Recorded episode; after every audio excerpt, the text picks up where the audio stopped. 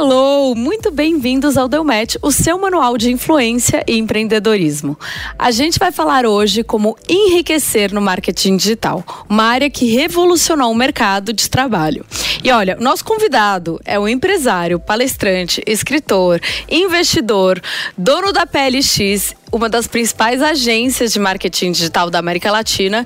E agora eu estava falando sobre outras coisas com ele, já me dando outras dicas. Seja muito bem-vindo, Marcos Paulo. Obrigado, Manu. Obrigado pelo convite. É um prazer estar aqui com você e com toda a audiência. Vamos falar aí sobre influência, sobre marketing digital. Eu estou aqui para poder contribuir mesmo. Muito obrigada, Marcos. Bom, a gente sempre começa com um bate-papo estilo bate-pronto para a gente conhecer. Fechou? Então. Pronto, você fala, eu respondo rápido, é isso? Exatamente Vambora, isso. Seu signo? Touro.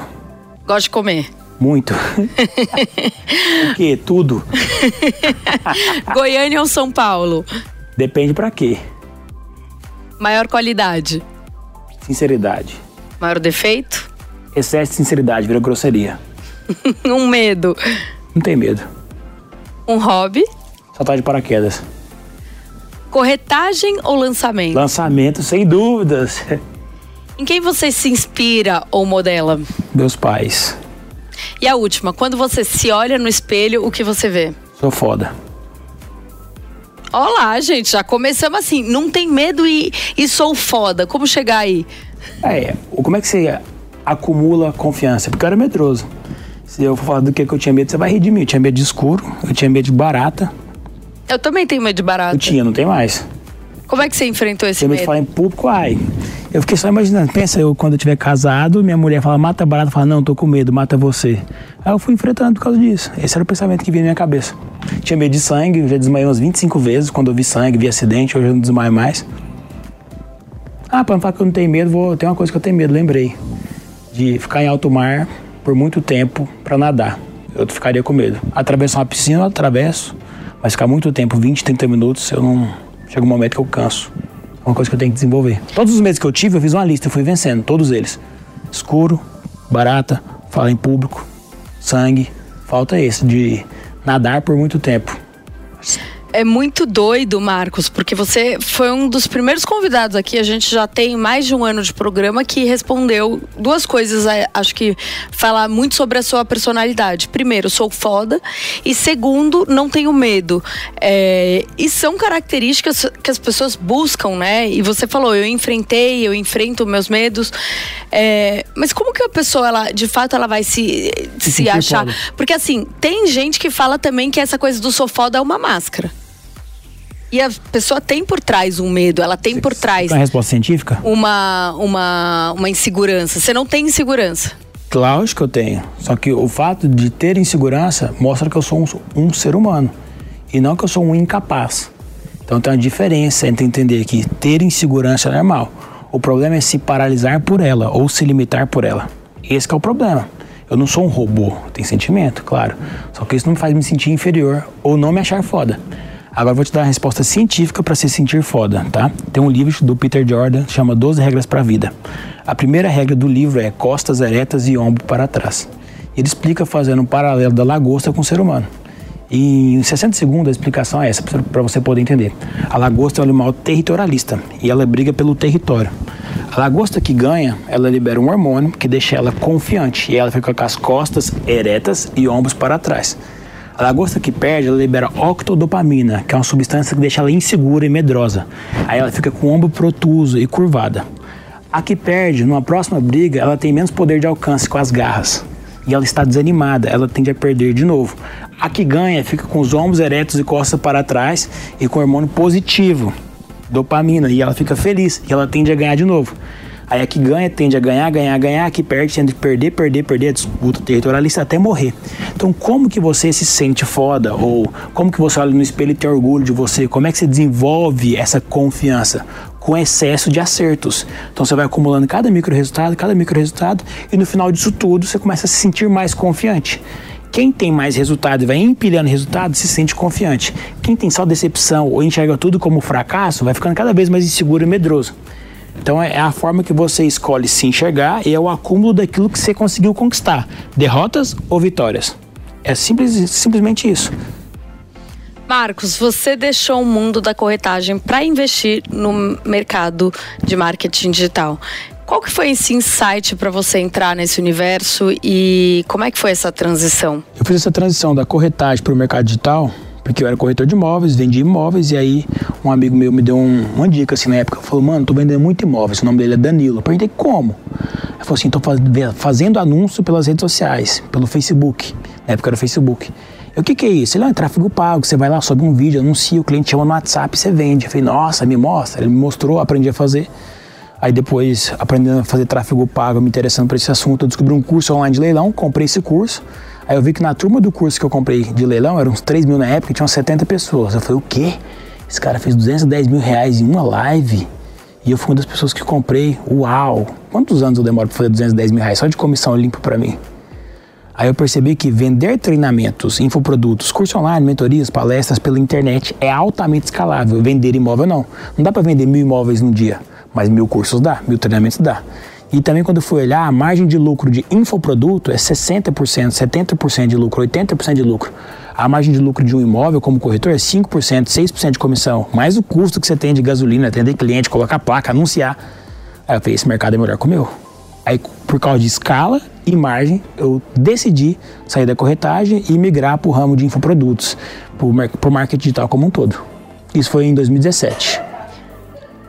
E dá para ficar rico com o mercado digital? Dá para ficar rico com muita coisa. O mercado digital é um pouco melhor do que o mercado tradicional por causa disso, porque é muito mais escalável. Pensa você ficar rico vendendo esse copo. Quantos mil copos você não tem que vender? Total. Aí você vende o copo por 15 reais, mas ele te custou 7, mas o frete é mais 3, então você tem 4 reais de lucro por copo. Então, para fazer um milhão com, vendendo copos, tem que vender 250 mil copos para fazer um milhão de lucro. E logística, e entrega, e marketing não tem nada disso. Então, dá para ficar rico se você fizer um trabalho bem feito e devido à escala e margem, ele tem um retorno mais rápido do que produtos físicos ou serviço. Me explica uma coisa, você fala de infoproduto, como é que funciona isso? Eu quero me lançar. Tá. Como é que eu. O que, que eu faço? Tá eu, como blogueira, influenciadora, tenho um produto legal, eu, eu quero ensinar as pessoas como se comunicarem no digital, vamos supor. Perfeito. Primeira coisa, o que, que é infoproduto? Para clarificar, caso você não entenda. Infoproduto, produto que é informação. Sim. Então é um produto não tangível, não palpável, não tem como eu pegar nele. Você não pega num curso. Ah, peguei o curso, vou guardar no meu bolso. Não tem como. Então, isso é infoproduto. Quais são os pilares para poder vender infoproduto? São três pessoas, evento e o próprio produto que você vai entregar, o infoproduto. Então eu preciso de um número de pessoas me assistindo, pode ser numa live, pode ser visualizando no meu e-mail, pode ser na minha página de vendas, eu preciso de um número X de pessoas me vendo.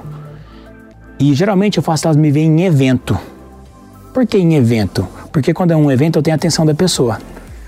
Se é só por um vídeo gravado, eu tenho menos atenção, então tem menos conversão o número de vendas que você efetiva em relação às pessoas que estão te vendo é proporcional à retenção e à atenção que você tem dessas pessoas. Então, se eu tenho pessoas e eu tenho um evento que nesse evento eu tenho a atenção dela, uso uma linguagem persuasiva, uma linguagem de vendas com gatilhos mentais, por fim eu vendo o meu infoproduto. Então, em três pilares seria isso. Marcos, em termos práticos, o que eu seria? Você tem um Instagram, você tem uma base de seguidores, ou você tem uma base de leads, você compra os leads, e aí você chama para uma live. Numa live você apresenta o seu produto, apresenta o seu serviço, mostra os benefícios que isso vai trazer para a vida da pessoa. Por exemplo, você fala assim, ó, vou te ensinar a comunicar melhor, isso vai aumentar em três vezes o valor do seu public post, você que é influencer. Vou te ensinar a fazer branding pessoal, vou te ensinar as marcas te verem e aumentar o valor agregado em relação a você. Você quer isso? A pessoa, quero. Ah, meu public post é dois mil, se eu multiplicar por três é seis. Nossa, eu pagaria dois mil reais nesse treinamento. Aí pronto. Então é isso. E o que, que faz você vender? A pessoa enxergar mais valor do que preço.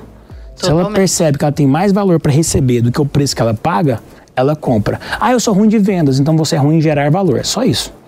Totalmente, totalmente.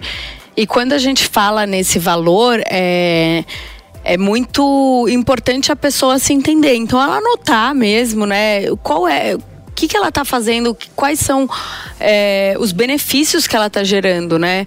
É, porque, de fato, marcas de luxo não se importam com o valor, né? Por quê? Que as pessoas pagam. E me fala uma coisa, na pandemia, é, né, no Covid-19, que teve início em março, intensificou o uso de tecnologias digitais no Brasil, passando até de 71% nos domicílios com acesso à internet em 2019 para 83% em 2020, o que corresponde a 61,8 milhões de do domicílios de algum tipo com conexão em rede. Certo. Com isso, também cresceram essas profissões do mercado digital. 100%. E foi justamente na pandemia quando você mais cresceu. É, hoje vocês são responsáveis por lançamentos dos maiores no Brasil. Eu queria muito que você falasse quais são os mais bem-sucedidos e quais foram esses diferenciais é, para eles conseguirem vender tanto na internet. Tá bom. O, o que mais faturou foi o lançamento de produto físico, nem foi de produto digital. Eu não gosto de ficar comentando porque não é meu principal é, desejo. Eu não quero ficar vendendo produto físico. Eu fiz porque o produto era meu, que foi um loteamento lá em Caldas Novas, no município de Goiás, na cidade de Caldas Novas, no estado de Goiás, que eu sou de Goiânia, então é próximo. A gente vendeu lotes lá. Então pegou uma fazenda, loteou, passou asfalto e vendeu esses lotes e fez venda pela internet. Então vários clientes compraram os terrenos sem ir no local, na hora. Esse deu 180 milhões de reais em três dias, fazendo evento presencial e online. Então eu tive venda presencial e online. Esse foi o maior de todos. Agora de infoproduto. O maior foi o último, foi o penúltimo em dezembro, foi 65 milhões de reais, vendendo um produto chamado Piorando da Sua Vida, com o meu sócio, o Pablo, que é o Pablo Marçal, bem provável que você conheça. O último foi 49 milhões de reais e na pandemia, na época foi o nosso maior, agora tem maiores, foi o La Casa Digital, que foi lá na minha casa, que é um produto onde que ensina as 12 profissões do digital. Agora eu vou te explicar por quê. Marcos, mas aí eu tenho uma pergunta para você. Ah. É, para você fazer esses lançamentos também tem um baita custo. É, o La Casa Digital teve um custo muito alto que eu não sei se superou ou não o investimento barra o lucro. Ixi. Como é que então e como é que você consegue manusear tudo o isso? O custo não é tão alto em relação ao faturamento. Custou 2 milhões e meio em tráfego pago, que é anúncio na internet, e mais um milhão de produção do evento, câmera, painel de LED, logística, gerador de energia. Então foi 3 milhões e meio investido para um retorno de 57 milhões. A lucratividade disso é muito alta. Você vai pagar imposto, a alíquota de infoproduto não é tão alta, fica em torno de 10, 12%. Então a gente está falando que essa operação inteira deu 48 milhões de reais de lucro. Então não é em percentuais é baixo o custo, é o que eu estou falando. Infoproduto tem margem de lucro grande. Uhum. Principalmente no nosso caso. Os infoprodutores normais não lucram tanto quanto a gente, não tem essa margem tão grande. Mas sempre a margem do infoproduto é melhor que a do produto físico. Porque tem, tem vários serviços no meio do caminho que o infoproduto não precisa, como estoque, embalagem, entrega, correios. Essa logística toda não precisa dela. E você acha que ainda vai ter mercado? Porque hoje o mercado está saturado não de tá. produtor. Não está. Está saturado, de, tá saturado de gente ruim. Eu te provo que não está saturado. Porque o infoproduto, propriamente dito, ele é diferente de produto físico no seguinte termo. Ah, esse copo aqui, ele é 15 reais, mas o da concorrente, que é exatamente igual, é 10. Eu vou no da concorrente. Produto físico é assim. O infoproduto, a pessoa não compra só pelo preço. Ela compra pela conexão que ela tem com a pessoa. Com certeza. Então, a conexão é única. Então tem gente... Fala um nicho qualquer. É fitness. Fitness, tá bom. Tem gente que prefere o Cariani, que é um cara referência no fitness, do que o Paulo Musi. E tem outras pessoas que vai preferir o Norton Mello.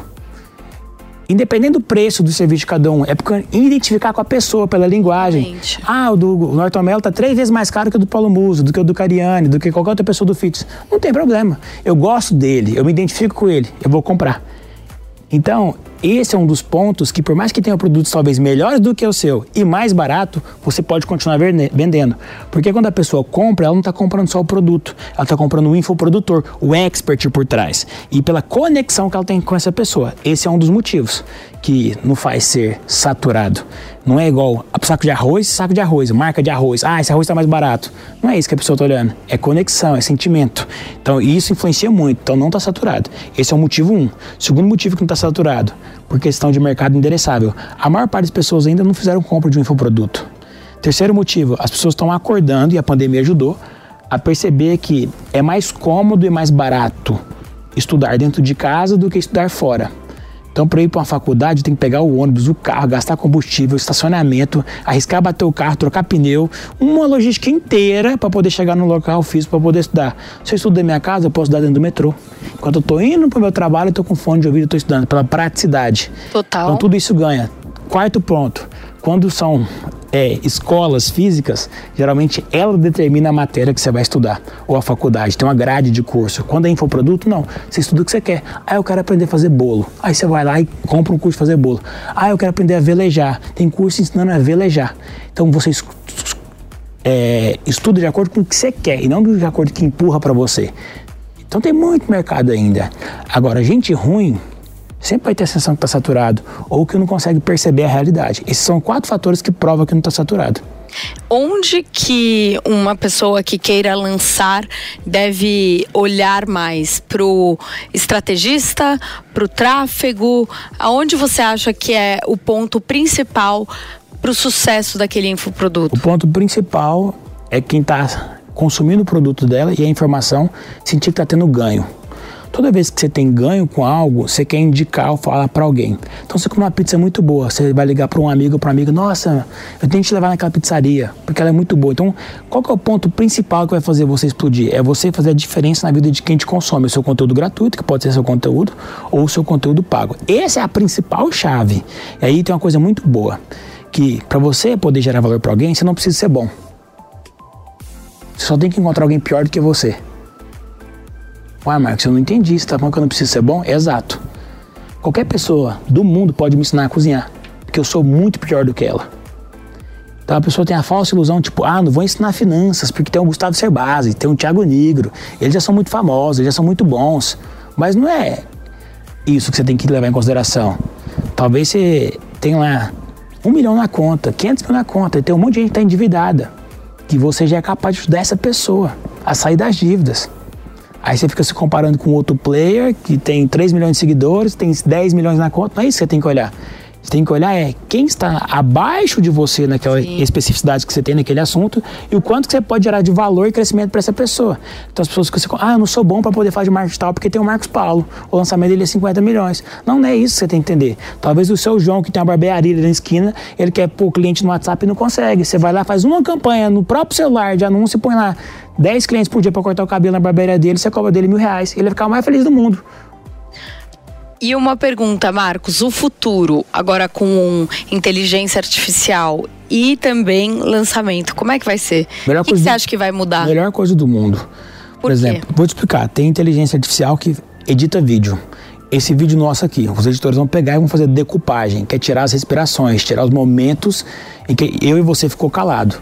E aí o cara tem que manualmente abrir a barra de edição e ficar cortando, cortando, cortando, porque ele vai gastar uma hora para fazer isso dependendo do tamanho do programa. Com a inteligência artificial, você sobe no software, ela sozinha já faz a decupagem do vídeo. Ah, então vai tirar o trabalho do editor? Não. Ele vai ter agora só fazer as finalizações, colocar a trilha sonora, os inserts. Então, para que, que vem a inteligência artificial? Para tirar trabalho mecânico, trabalho robotizado. Isso vai ser ótimo. Eu, o último produto que eu vendi agora, que foi esse final de semana, tava eu e o Pablo, a gente falou, que nome que a gente dá? Aí eu falei, vou no chat GPT. E quem deu o nome do nosso produto foi o chat GPT. Então serve para poder facilitar. Foi? É Digital Pro. Eu escrevi, quero vender uma mentoria de marketing digital para empresários. Aí me deu vários nomes e o que eu mais gostei foi Digital Pro. Aí foi isso. Então o que, que vai servir a tecnologia? Para tirar trabalho robotizado. Isso é muito bom. Ah, tá tirando emprego? Não. Se você tá é melhorando. Se você é criativo, não.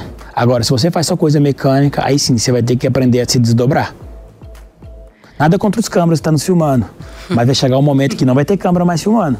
Vai ser. Tem 5 ou 10 câmeras no estúdio. Vai ter um cara lá com um botão controlando as 5, 10 câmeras.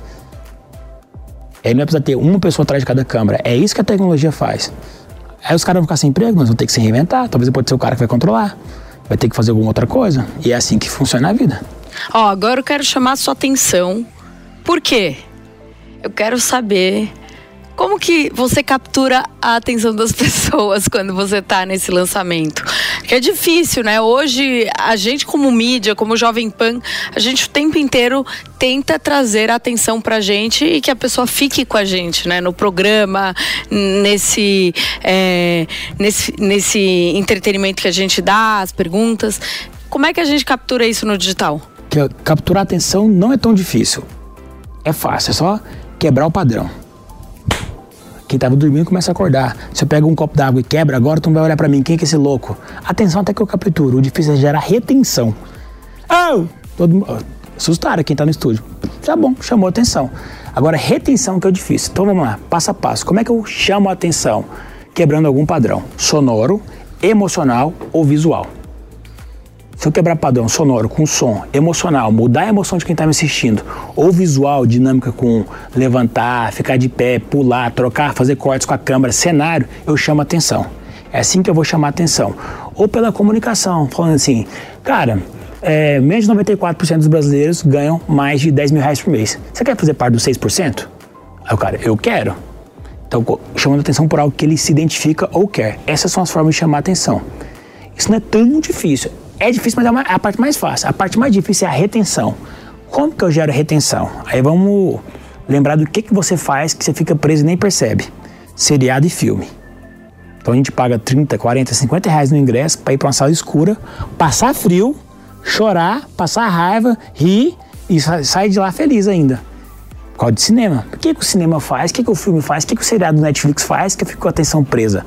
Uma coisa que a gente chama de senoide emocional. Tudo que é muito monótono, o cérebro vai descansar e vai ficar automático. Por exemplo, eu estou com você aqui no estúdio, eu acho que você não está percebendo, mas aquele ar-condicionado está fazendo barulho. Só que está fazendo o mesmo barulho desde que a gente entrou. Está muito monótono. O cérebro vai e desliga.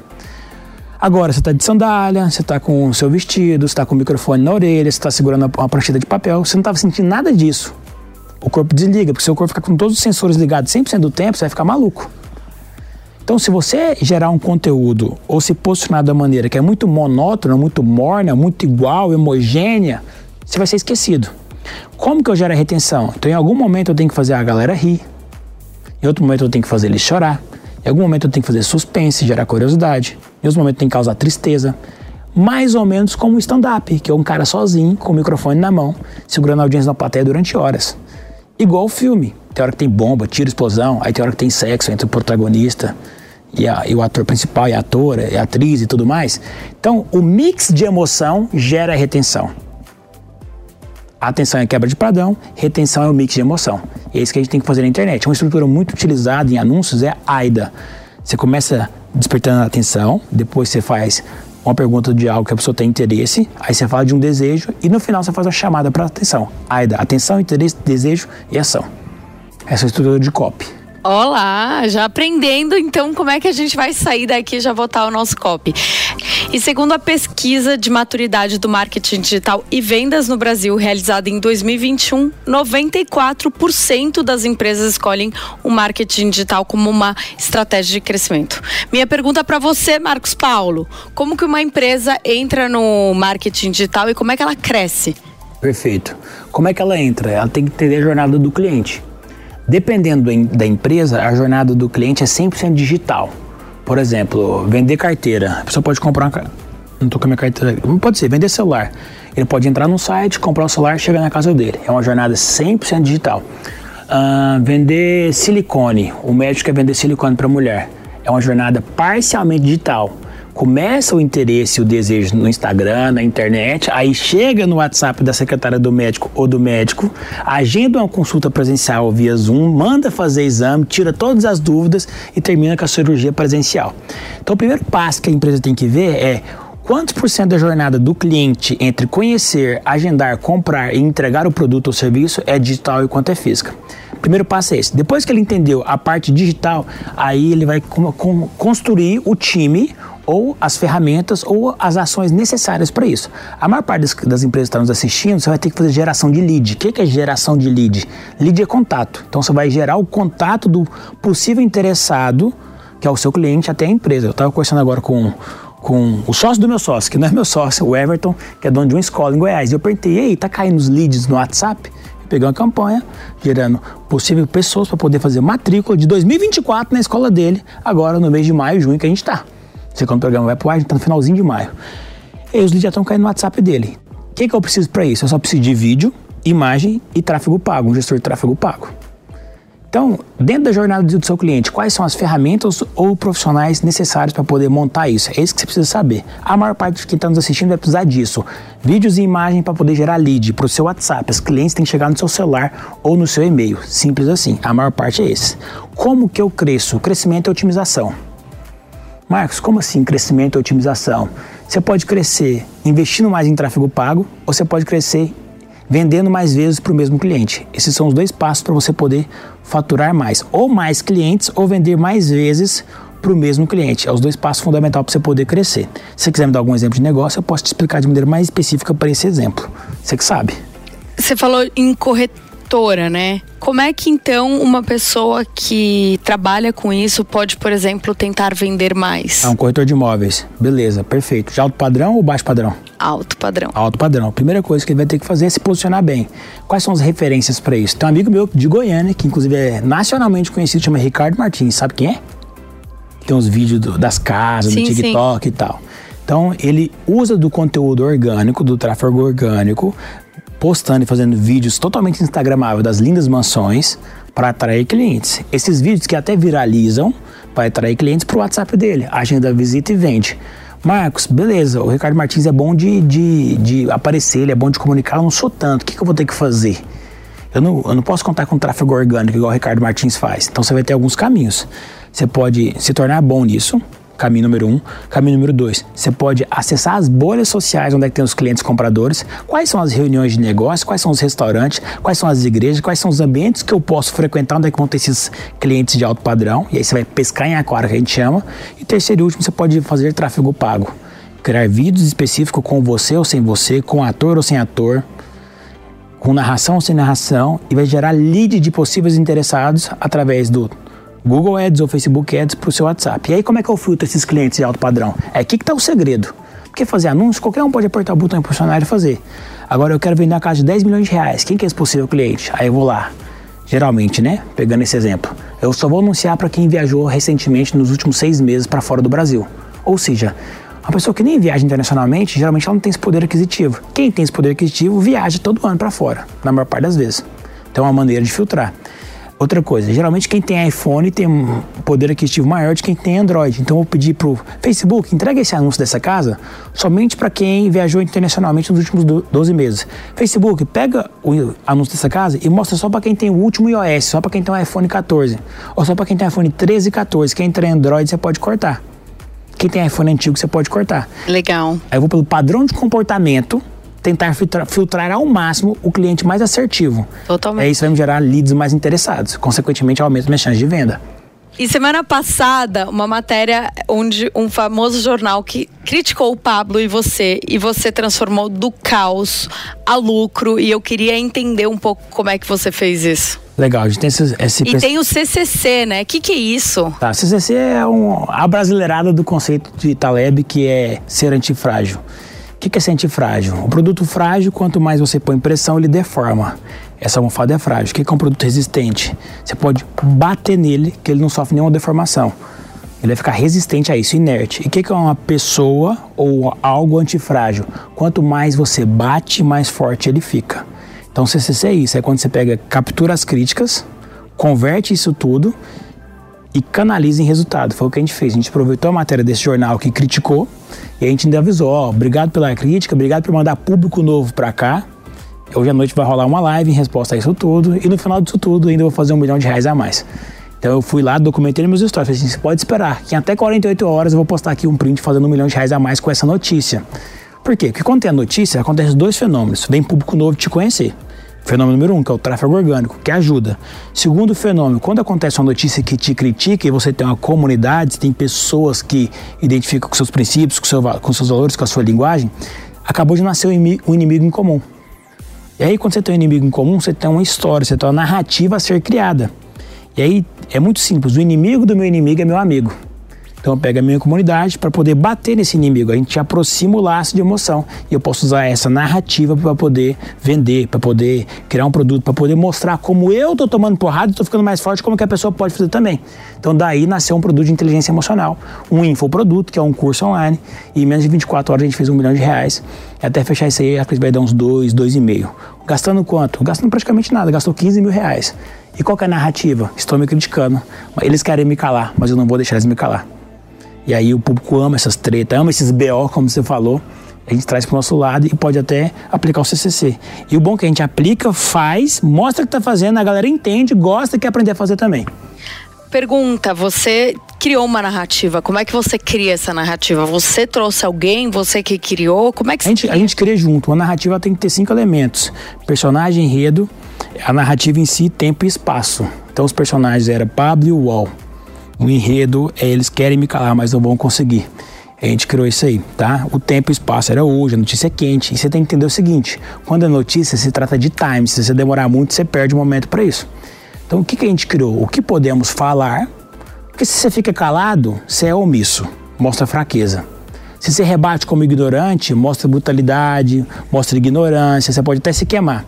Então, a grande pergunta-chave é: qual a estratégia ou o que podemos fazer para não parecer fraco, para não ser autoritário, mas tirar do limão a limonada. Total. E aí foi, já que estão me criticando, eu vou agradecer, manda tráfego, esse tráfego eu vou converter e vou mostrar que eu sou de verdade. Entendeu? É, é assim que nasce essa parada como um todo. Qual foi o, o que, que a gente pensou? Tá, estão me criticando. Se eu não tivesse inteligência emocional, o que eu ia fazer? Sentar e chorar. Como eu tenho que eu fazer? vou lucrar. E que as pessoas conseguem fazer isso? Não conseguem. Então vamos ensinar para elas como ser antifrágil como a gente é? E aí o produto é isso. É, como reinar com inteligência emocional. Sete pilares da antifragilidade. Olá. E temos uma pergunta de fora também. Carol, que é estrategista, ela tem uma pergunta para você. Legal. Vamos escutar. Oi, Marcos, prazer. Eu sou a Carolina, te acompanho já faz um tempo, trabalho com estratégia digital e criação. E hoje eu gostaria de saber se você tivesse uma dica para dar para quem está começando no mercado de lançamento de infoproduto, qual seria a dica mais valiosa? Ó, a dica mais valiosa é o seguinte: como esse mercado dá muito dinheiro, e de fato dá, principalmente com o mercado, comparado com o mercado tradicional, as pessoas se vislumbram com uns ganhos. E se você focar demais no ganho, pode ser que você deixe de tomar posse daquilo que vai fazer você ter ganhos de fato, que é o que? Ser confiante, aprender. Então a dica mais rápida que eu te dou, a dica principal que eu te dou é: não foque somente em lucrar ou enriquecer. Isso é uma consequência de quem é bom. Então foque em ficar bom, que sendo bom é impossível você ser pobre. É impossível você não ganhar dinheiro sendo bom naquilo que você faz. Como que eu fico bom? Errando muito, errando rápido e não repetindo o erro. Essa é a sacada. Erre muito, erre rápido, não repita o erro. Porque rapidamente você vai ter confiança, porque você vai acumular dados, vai ficar boa. Quem é bom não tem como ser pobre. Anota essa frase: vivemos na era do capitalismo intelectual. O que você tem no bolso, o dinheiro que você tem no bolso, depende do que você tem na mente. Então, se você é bom, consequentemente seu bolso vai estar cheio. Tá? Foca nisso. Ó, oh, adorei. E última pergunta: se você pudesse deixar uma mensagem para o mundo, qual seria? Tá, a mensagem que mais me toca e eu tive consciência disso com os 18 anos de idade é: não importa o que fizeram com você, o que importa é como você reage com o que fizeram com você. Isso nada mais é do que você ser protagonista. A frase não é chique, a frase você não escuta e chora e emociona, mas se você aplica isso você sobe sua autorresponsabilidade, consequentemente, tudo passa a depender de você. Você para de culpar terceiros, o mundo, Deus, a natureza, a pandemia. Teve um monte de gente que sentou e chorou. Ai, a pandemia, meu restaurante vai fechar. Outros fossem a melhor coisa do mundo, agora não preciso mais do meu serviço, eu vou vender pela internet, eu vou fazer pelo iFood. Então sempre vai ter as crises. Uns choram, outros vendem lenço. E quando você é autorresponsável, você entende que a maior parte das coisas vai depender de você. Então isso mudou minha vida. Isso foi o que me aconteceu com 18 anos de idade. Eu deixei de ser menino e virei homem tem um impacto muito forte para mim e para todo mundo que vive, inclusive uma característica de todos os multimilionários, ser autorresponsável. Então essa é a mensagem que eu deixo para você. Para de culpar os outros, culpar seu pai, sua mãe, a economia, o presidente, nada disso. Tudo é culpa sua. O resultado que você tem é culpa sua. É É isso, gente. Bom, queria agradecer. O Deu Match fica por aqui. Marcos, muito obrigado pela sua presença. Esse bate-papo foi maravilhoso. E foi incrível ter você aqui também nos assistindo. Muito obrigado pela sua companhia. Não esqueça de deixar o quê? Você já sabe, né? Deixa o like aqui, você está ouvindo pelo YouTube, se e... pelo, ouvindo pelo Spotify, dá o like também. Exato, se inscrever no canal. Tem que ser uma pessoa ativa aqui com a gente. Obrigada por tudo.